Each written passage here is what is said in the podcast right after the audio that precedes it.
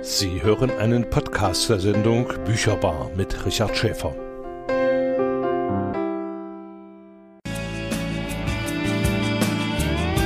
Bücherbar. Was Thüringen liest, hört und schreibt. Die Sendung für Autoren aus Thüringen und Umgebung mit Richard Schäfer. Herzlich willkommen zur Bücherbar im Monat März. Mein Name ist Richard Schäfer. Die Thüringer Porzellanstraße erstreckt sich über weite Teile Ost- und Südthüringens. Das Streckennetz umfasst ca. 340 Kilometer und führt durch die Landkreise Saalfeld-Rudolstadt, Hildburghausen, Weimarer Land, Sonneberg, Saale-Holzlandkreis, Saale-Orla-Kreis und den Ilmkreis. Die Geschichte des Thüringer Porzellans hat auch mein heutiger Gast in der Bücherbar tiefgründig erforscht und Sie, liebe Hörerinnen und Hörer, können gespannt sein auf die Ergebnisse dieser Arbeit. Herzlich willkommen, Eike Küstner. Ja, ich danke für die Einladung. Schön, dass Sie da sind und ich freue mich natürlich jetzt den Hörerinnen und Hörern ganz viel über die Geschichte des Thüringer Porzellans vermitteln zu können, denn das haben Sie in einem Buch niedergeschrieben, das jetzt herausgekommen ist, die Thüringer Porzellanstraße. 2010 hat Thüringen ein großes Jubiläum mit vielen Ausstellungen gefeiert. Äh, äh, damals wurde äh, der 250. Jahrestag der Erfindung des Thüringer Porzellans gefeiert. Das wurde 50 Jahre vorher das Porzellan in Meißen erfunden und trotzdem ist in diesem Jahr ganz wichtig in vielen Ausstellungen dargelegt worden, Thüringer Porzellan hat eine eigene Geschichte. Das Thüringer Porzellan ähm, kann man jetzt nicht äh, als ein Porzellan bezeichnen, denn wir haben in Thüringen zwischen 17 und 120 Porzellanmanufakturen. Am Anfang hat jedes Herzogtum eine Manufaktur gehabt. Im 19. Jahrhundert gab es dann äh, eine Handelsfreizügigkeit und damit äh, boomten die Porzellanmanufakturen. Es gab überall welche und äh, Thüringen war äh, in dieser Zeit zwischen dem 18. und Anfang des 20. Jahrhunderts wirklich der wichtigste Hersteller für Porzellan, der wichtigste Exporteur für Porzellan äh, und das sind natürlich ganz spannende Geschichten. Frau Küssner, äh, dann müssen ja in ganz Thüringen auch die Voraussetzungen für die Porzellanherstellung da sein. Also die Materialien müssen da sein, also die Mineralien. Können Sie dazu was erzählen? Ja, also äh, wir haben in die Buntsandsteine gerade in Ostthüringen und dort wird wurde Kaolin abgebaut äh, und dieses Kaolin ist ja ein wichtigster äh, Grundstoff äh, für Porzellan. Äh, wir haben die entsprechenden Erde, wir haben die entsprechenden Sande. Also in Thüringen gibt es viele Rohstoffe und das konzentriert sich vor allen Dingen auf den Bereich Südthüringen äh, und den Bereich äh, Ostthüringen und gerade dort finden wir auch äh, in der ja, zwischen dem 18. und 19. Jahrhundert die wichtigsten Manufakturen. Das heißt aber, äh, dass in dieser Zeit auch die geologische Forschung so weit vorangeschritten äh, sein musste, dass man wusste, wo welche Lagerstätten sich befinden. Also die ersten, äh, die loszogen, um das Rezept, das Geheimnis, das Arkadium des Porzellans zu finden, äh, haben nicht genau gewusst, worauf sie sich einlassen. Und die allererste Manufaktur, die sich gegründet hat, äh, hat das eigentlich durch eine Industriespionage äh, die Rezepte aus Berlin beziehungsweise aus Meißen von den großen schon bestehenden Manufakturen geklaut. Ähm, das, das äh, klingt ist, hart. Das klingt hart, aber das ist so und das durchzieht die Geschichte auch auch äh, weiterhin. Es gibt in diesem Zeit auch noch keinen Markenschutz, wie wir ihn heute kennen. Ähm, und das, was wir heute als Industriespionage bezeichnen würden, war einfach Lebensgrundlage. Aber äh, man zog los und man wusste ungefähr, worauf man, was man sucht. Und im Jahr 1760 haben dann Wolfgang Hamann, äh, hat Wolfgang Hamann als erster äh, das Rezept für Porzellan gefunden äh, erfunden, äh, unabhängig von Meißen, unabhängig von der königlichen Porzellanmanufaktur in Berlin, die ja schon existierten. Äh, und man hat dann lange ähm, experimentiert. Experimentiert daran, dass man kein Grobenscherben hatte, Die groben Scherben waren ähnlich wie Ton, wie Fayancen, äh, experimentiert, wie man es brennen kann, experimentiert mit welchen Farben, äh, welchen Glasuren man arbeiten kann.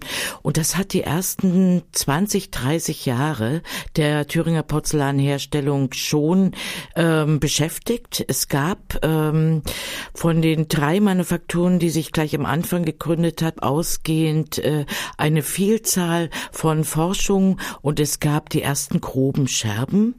Äh, also Scherben heißt im Porzellan äh, das Gefäß und nicht der Scherben, wie wir ihn heute bezeichnen, wenn er auf den Boden fällt. Ähm, äh, aber äh, die Herzogtümer in Thüringen wollten unbedingt für ihre Tische auch Porzellan haben. Somit haben sie das unterstützt, die Forschung. Somit haben sie äh, Konzessionen erteilt, haben Schürfrechte erteilt und die ähm, Porzellanarkanisten nannten sie sich, die Hersteller, haben damit beste Voraussetzungen gehabt.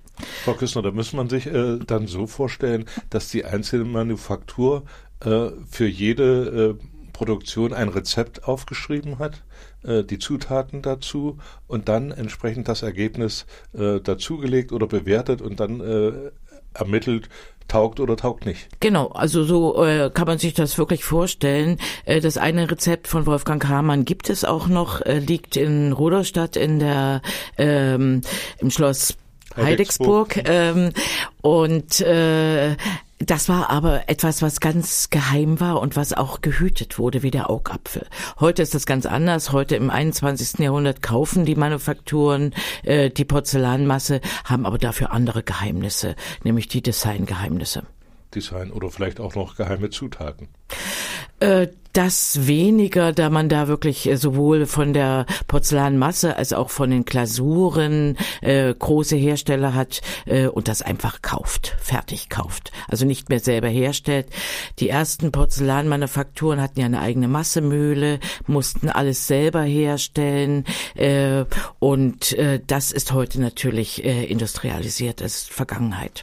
Also fassen wir zusammen, Thüringen hat gute Voraussetzungen äh, gehabt für diese Porzellanherstellung, hatte vielleicht auch das, das Know-how oder äh, die Leute, die es wollten. Ja, also äh, gute Voraussetzungen von den Bodenschätzen her. Und das Zweite, was Sie angesprochen haben, das Know-how. Äh, wir haben in Thüringen schon seit dem 16. Jahrhundert viele Glasbläser gewesen. Nun gab äh, gehabt nicht gewesen. Äh, nun gab es seit äh, dem Siebenjährigen Krieg äh, wenig äh, Abnehmer für den Glas, äh, für diese gesamte Glasproduktion und die Glashütten schlossen. In den Glashütten hatte man aber ähnlich mit äh, Brennvorgängen äh, zu tun. Man hat mit äh, Gießen zu tun. Äh, also mit anderen Worten, vielfach kommen die einzelnen Arbeiter auch aus den Glashütten. Also man hat Arbeitskräfte äh, und äh, man hat die Abnehmer durch die Höfe am Anfang und später auch äh, produziert man ja in Thüringen vorwiegend für bürgerliche Tische. Wir machen weiter mit Musik und die kommt von Blur Café and TV heißt der Titel.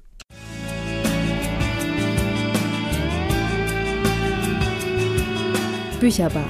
Die Sendung für Autoren aus Thüringen und Umgebung mit Richard Schäfer. Immer am ersten Sonntag im Monat von 19 bis 20 Uhr auf Radio Frei, dem Bürgerradio für Erfurt auf UKW 96,2 MHz. Eike Küstner ist heute Gast in der Bücherbar hier auf Radio Frei und wir beschäftigen uns mit der Porzellanherstellung. Frau Küstner hat das Buch geschrieben, die Thüringer Porzellanstraße. Und Frau Küstner, da haben Sie äh, auch einige Pioniere der Porzellanherstellung ermittelt. Sie haben vorhin schon ein paar Namen genannt, aber vielleicht können wir da noch ein bisschen in die Tiefe gehen. Wer waren die Männer, die hier in Thüringen die Porzellanherstellung vorrangig vorangetrieben haben? Also ich will den ersten Namen nennen, Georg Heinrich Macheleit. Georg Heinrich Macheleit, äh, dessen Porträt wir auch in Ruderstadt sehen können, hat äh, das Thüringer Porzellan als erster äh, Arkanist erfunden. Macheleit war eigentlich von Hause aus Theologe, also gar kein Naturwissenschaftler, hat sich aber auch während seines Studiums schon sehr stark mit naturwissenschaftlichen Experimenten äh, beschäftigt und äh, äh Macheleit äh, ist als erster in Volkstedt äh, losgezogen, um eine äh, Manufaktur zu gründen. Die erste Manufaktur, die er hatte, existierte nur zwei Jahre in Sitzendorf. Das ist im Lichtetal, ganz in der Nähe von Ruderstadt, äh, und wurde dann aber nach Ruderstadt äh, verlegt, äh, da äh, man am Ruderstadter Hof die Manufaktur in der Nähe haben wollte und äh, die 30 Kilometer zwischen Sitzendorf und äh, äh, Ruderstadt waren für damalige Verhältnisse schwierig äh, zu äh, ja, bewerkstelligen. Ja, für äh, Transport und so, Scherben. Äh, ja, ja, ja, genau. Äh, Macheleit äh, hat äh, lange Jahre experimentiert. Von zwei Jahren wissen wir genau. Und er ist immer wieder mit einem relativ groben Scherben sehr unzufrieden gewesen. Das, was man in Meißen schätzte und das, was auch die Höfe wollten, nämlich ein feines, durchsichtiges Porzellan, das hat er am Anfang nicht geschafft. Er ist durch Zufall zu einem Sand gekommen gekommen, äh, der zugefügt werden musste. Der Zufall war äh, ganz merkwürdig. Eine Zugehfrau brachte ihm diesen Sand und damals putzte man die Häuser, äh, die Dielen mit einem Scheuersand und dieser Scheuersand äh, war bei ihm ausgegangen, so dass er den äh, kaufte von einer ihm unbekannten Hökerin ähm, und genau dieser Sand war der richtige. Allerdings diese Hökerin war nur zufällig äh, an seiner Tür gewesen, äh, so dass er lange suchen musste, sie dann auch letztendlich gefunden hat und damit auch äh, gefunden hat, wo der Sand herkam und es war gar nicht so weit entfernt, so dass man, äh, so dass er dort Sand kaufen konnte und die Experimente äh, wirklich äh, weiter äh, vervollkommnen konnte. Macheleit hat ähm, die erste Manufaktur zwar sehr stark geprägt durch seine Experimente, aber er war ein bisschen grilliger Mann, er war ein äh, nicht sehr äh, auskömmlicher Typ, äh, so dass er bald herausgemobbt wurde und dann noch versucht hat, eine Klausur äh, ähm, zu erfinden, eine besondere Klausur.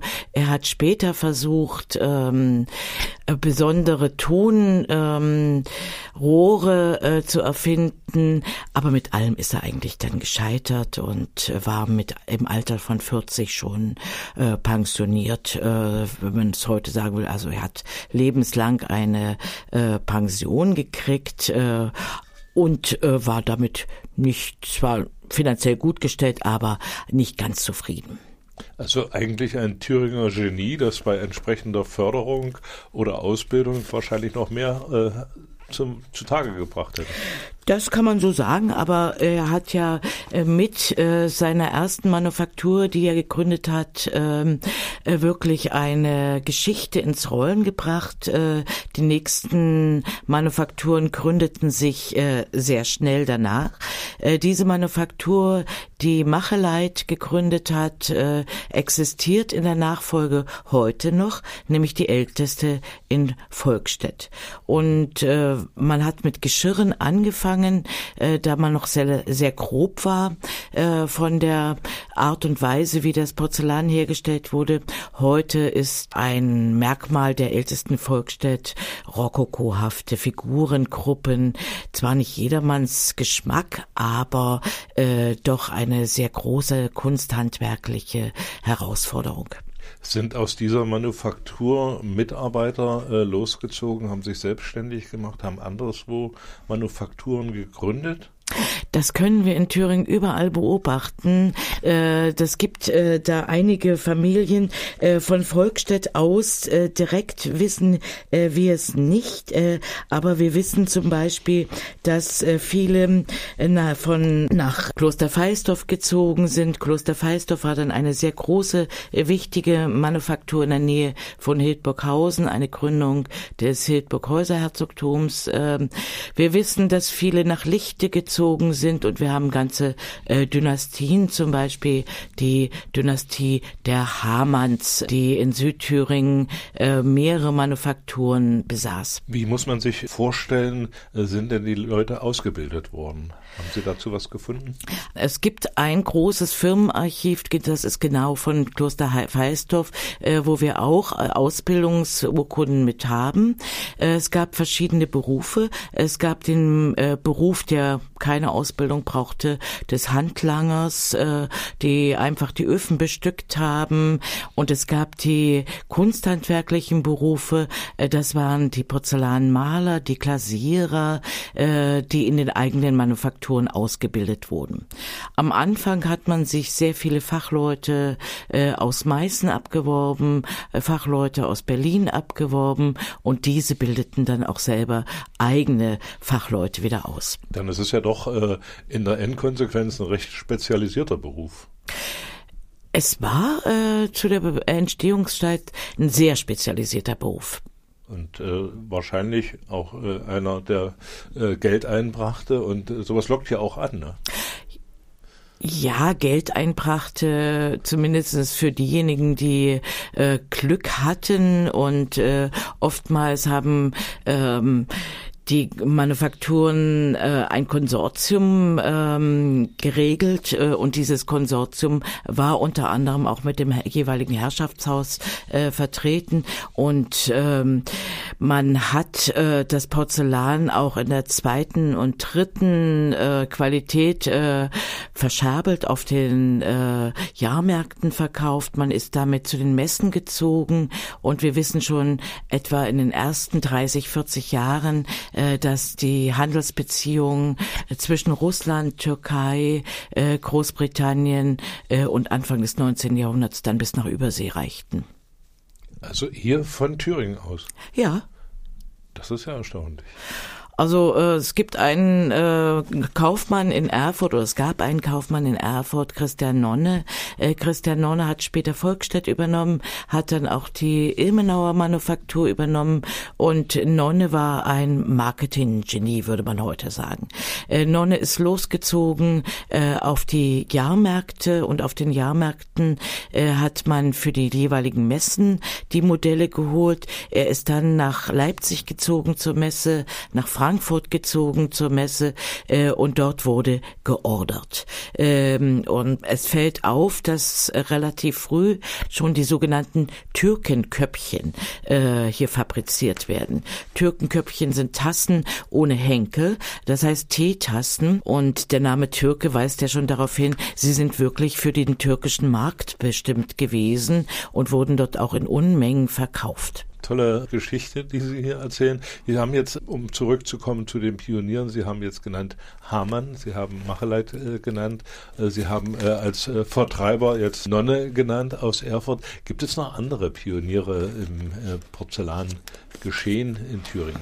Ich will jetzt mal die Form weiblich machen ja, ähm, und äh, ein bisschen Jahrhundertsprung machen, denn man erzählt uns immer nur von der Geschichte, aber ich möchte jetzt gerne eine Pionierin der Gegenwart sagen, äh, Kati Zorn.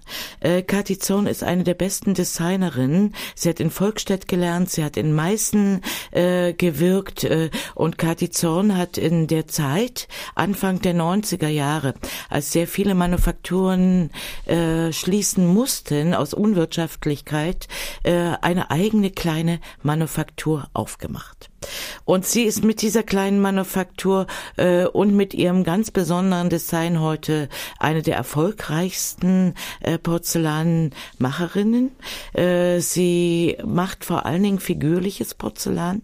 Kathi Zorn hat eine sehr lassive äh, Figurenauffassung, äh, etwas frech. Sie lehnt die Rokoko-Figur ab. Sie äh, geht eher von dem Bauhaus-Gedanken äh, in der äh, Skulptur auch weiter äh, und ist damit eine für mich äh, die wichtigste, äh, eine der wichtigsten Pionierinnen, äh, die sagen, Porzellan muss weiterleben. Ich möchte nicht mit dem vielen Kunststoff, mit dem vielen Nippes, den es für wenige Euro in jedem äh, Einrichtungshaus gibt, leben, sondern ich möchte, dass die Menschen schon ein ganz besonderes Stück in ihrem Haus haben.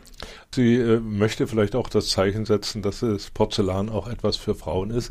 Aber wenn ich auf den Töpfermärkten mich umschaue, Frau Küstner, da sind in der Mehrzahl Frauen auch, die ja, ja, das äh, muss man auch sagen. Also gerade in den DDR-Jahren, wenn man sich mit den einzelnen Manufakturen beschäftigt, äh, sieht man dann ja oftmals Fotos von der Belegschaft äh, und äh, 80 bis 90 Prozent äh, ist das ein Frauenberuf gewesen. Äh, Im 19. Jahrhundert allerdings nicht, denn da war es ein sehr körperlich sehr, sehr schwerer Beruf. Äh, man musste auch äh, die Öfen bestücken äh, man musste sehr viel aushalten und äh, die Porzellanarbeiter sind meistens auch sehr früh gestorben, äh, da sie oftmals Lungenkrankheiten hatten, da sie in den heißen Öfen gearbeitet haben, da sie mit äh, Giften arbeiten mussten. Also das waren wirklich schwere Arbeit. Danke, Eike Küstner, heute Gast hier in der Bücherbar und wir machen weiter mit Musik. Die kommt von Alex Turner, It's Hard to Get Around the Wind. Den Podcast zur Sendung Bücherbar finden Sie unter www.gw-thüringen.de oder www.podcast.de. Eike Küssner ist heute Gast in der Bücherbar. Über die Porzellanstraße in Thüringen hat sie ein Buch geschrieben und weite Teile dieser Porzellanstraße auch selbst äh, bereist, befahren und mehrfach besucht.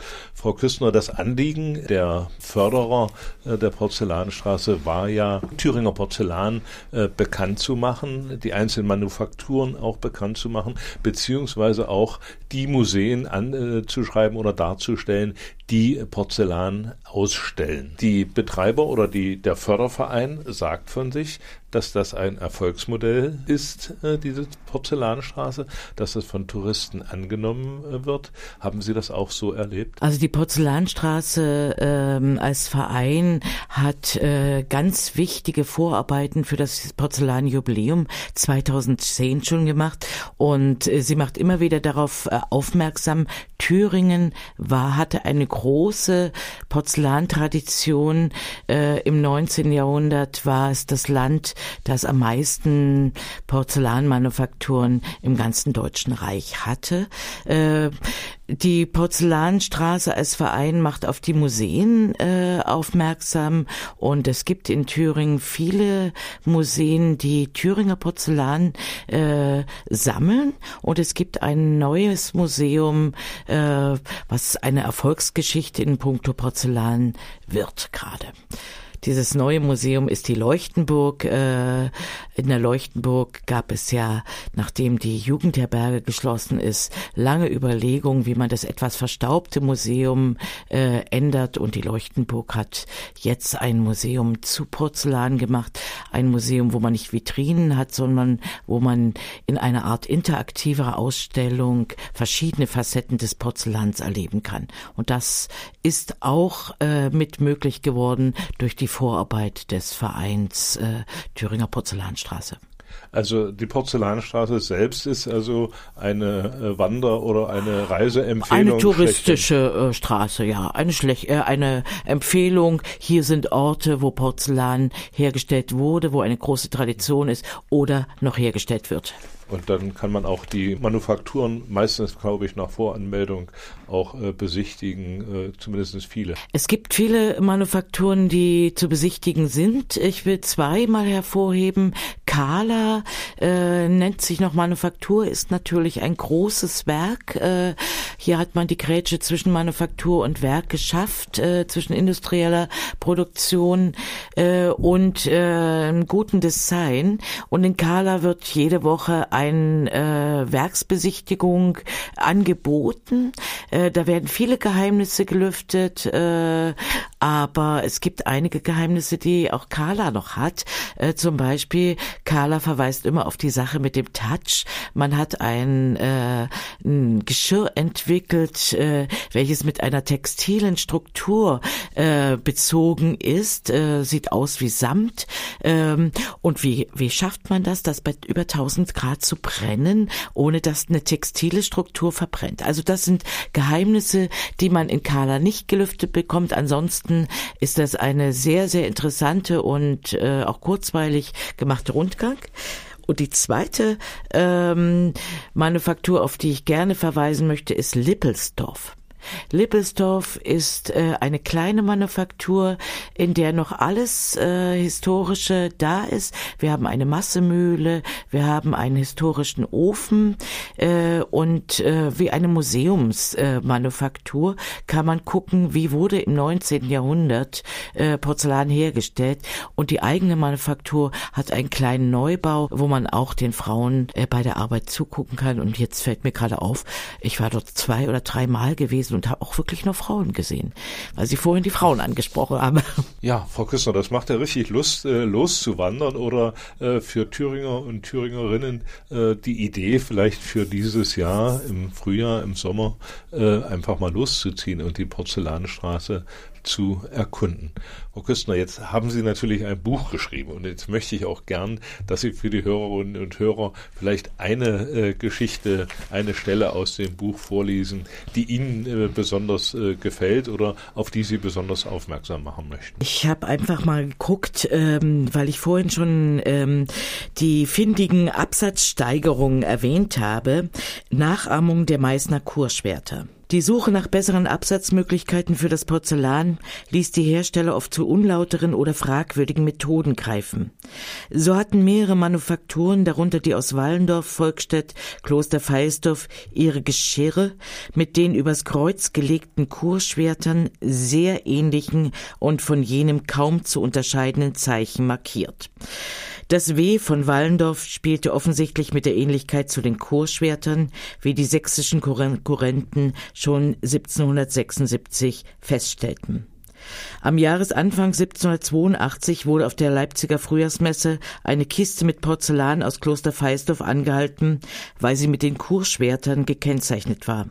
In dieser Kiste befanden sich 988 Türkenköpfchen in 19 verschiedenen Sorten, die für den Verkauf in Breslau äh, bestimmt war. Die konfiszierte Kiste wurde erst im März 1783 freigegeben, weil innerhalb der sächsischen Behörden Uneinigkeit darüber herrschte, welche Vor- oder Nachteile solch ein restriktives Vorgehen für die Messe haben könnte.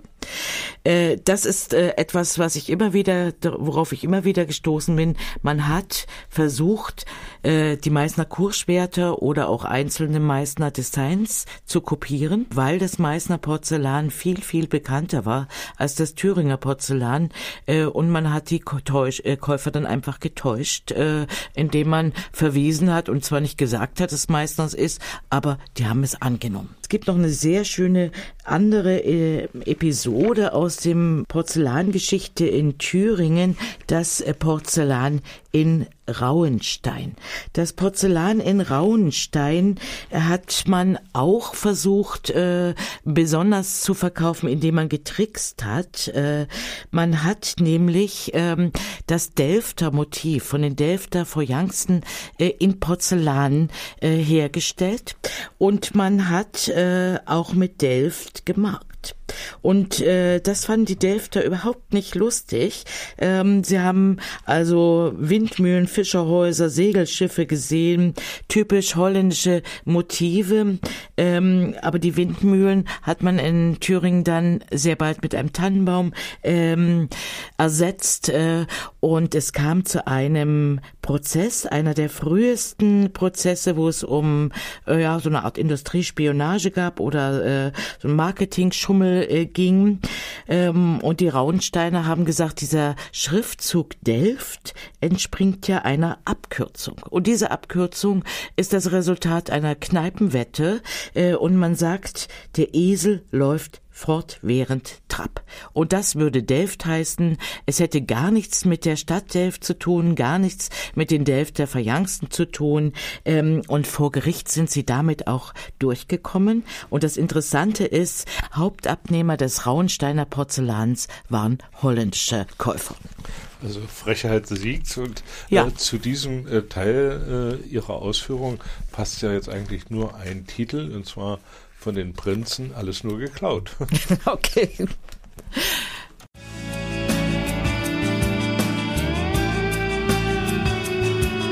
Bücherbar. Die Sendung für Autoren aus Thüringen und Umgebung mit Richard Schäfer. Immer am ersten Sonntag im Monat von 19 bis 20 Uhr auf Radio Frei, dem Bürgerradio für Erfurt auf UKW 96,2 MHz. Eike Küstner, heute äh, Gast in der Bücherbar. Frau Küstner, Sie haben uns jetzt äh, viele Sachen erzählt über Porzellan. Das macht also Lust, sich damit auch zu beschäftigen.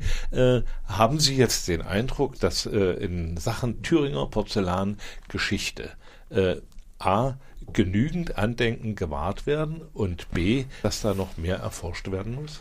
Also zu B äh, kann ich sagen, das Jahr 2010, äh, das Jubiläumsjahr, hat einige wichtige Forschungen angeschoben.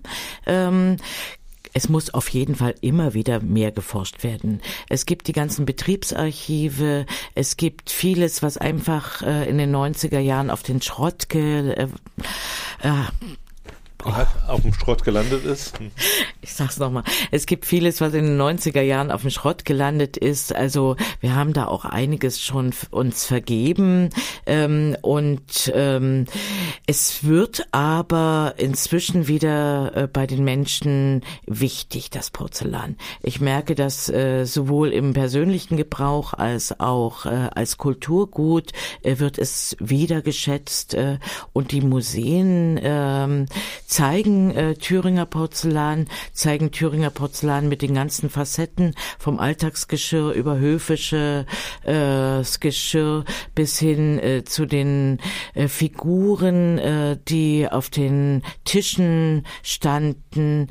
Also man zeigt Porzellan und man beschäftigt sich mit Porzellan und es wird sich auch mit der Industrie- und Sozialgeschichte zunehmend äh, mehr auseinandergesetzt. Interessant wären natürlich jetzt aus meiner Sicht, äh, aus dem, was ich jetzt alles gehört habe, vor allem auch die Vertriebswege. Wie ist das Porzellan in die Türkei gekommen? Welche Wege? Wer hat das gemacht? Und wie ist es da angekommen? Wer waren die Händler? Wie ist es da vermarktet worden? Ne? Also, also, das äh, können wir nicht hundertprozentig sagen. Bis jetzt gibt es da keine umfassende Studie dazu. Äh, es gibt aber in vielen Archiven immer wieder Verweise auf Transporte, Verweise auf äh, Handelswege, Handelsbeziehungen. Also da müsste sich jemand wirklich mal, ach, am besten wäre es eine Promotion. Äh, vermutlich, ja, denn das ist eine recht umfangreiche Arbeit. In dem das denke ich auch. Hm. Äh, Frau Küstner fällt mir noch ein, äh, Sie haben sich jetzt mit den Thüringer Manufakturen beschäftigt. Sie haben äh, die Kopie der blauen Schwerter erwähnt. Trotzdem hat ja, glaube ich, jede Manufaktur ein eigenes Signum, ein eigenes Zeichen, das dann immer unter der Tasse oder unter der Untertasse äh, zu sehen ist. Es gibt viele äh, Porzellanmarken, allerdings erst im äh, 19. Jahrhundert. Im 18. Jahrhundert haben wir viele ungemarkte Stücke noch. Ich habe selber zu Hause eine Kaffeekanne, wo ich die ganze Zeit versucht habe rauszukriegen, woher sie ist, aber bis jetzt nur weiß, dass sie höchstwahrscheinlich aus Ostthüringen ist.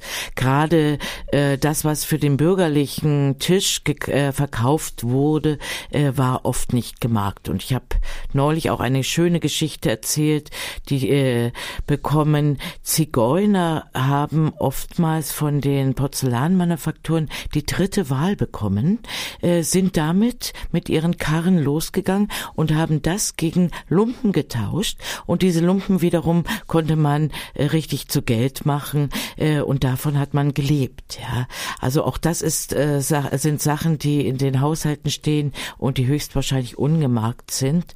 Neben den Kurschwertern, aber um auf Ihre Frage zurückzukommen, gibt es natürlich auch noch andere äh, Marken, die äh, ändern sich im Laufe der Jahrhunderte. Wallendorf zum Beispiel spielt immer wieder mit dem W. In Lichte hat man teilweise auch eine Figur gehabt, teilweise mit dem L gespielt. Äh, also äh, wir haben da eine große Vielfalt von Marken und es gibt ein Buch, das in den 1980er Jahren diese Marken einfach mal aufgenommen hat. Also ein interessantes äh, Feld für Thüringer Wirtschaftsgeschichte, aber auch Regionalgeschichte tut sich im Bereich der Porzellanstraße auf und äh, ich denke, dass da auch in den nächsten Tagen oder Jahren noch einiges getan wird. Ich weiß zum Beispiel, dass äh, im April ein Tag des Thüringer Porzellans äh, begangen wird. Aber dazu werde ich nochmal eine Sondersendung machen mit den Vertretern äh, vom Förderverein Porzellanstraße. Das habe ich ausgemacht. Frau Küstner, erstmal vielen Dank, dass Sie da waren. Vielen Dank für Ihre Informationen. Ich drücke Ihnen die Daumen. Alles Gute. Dankeschön.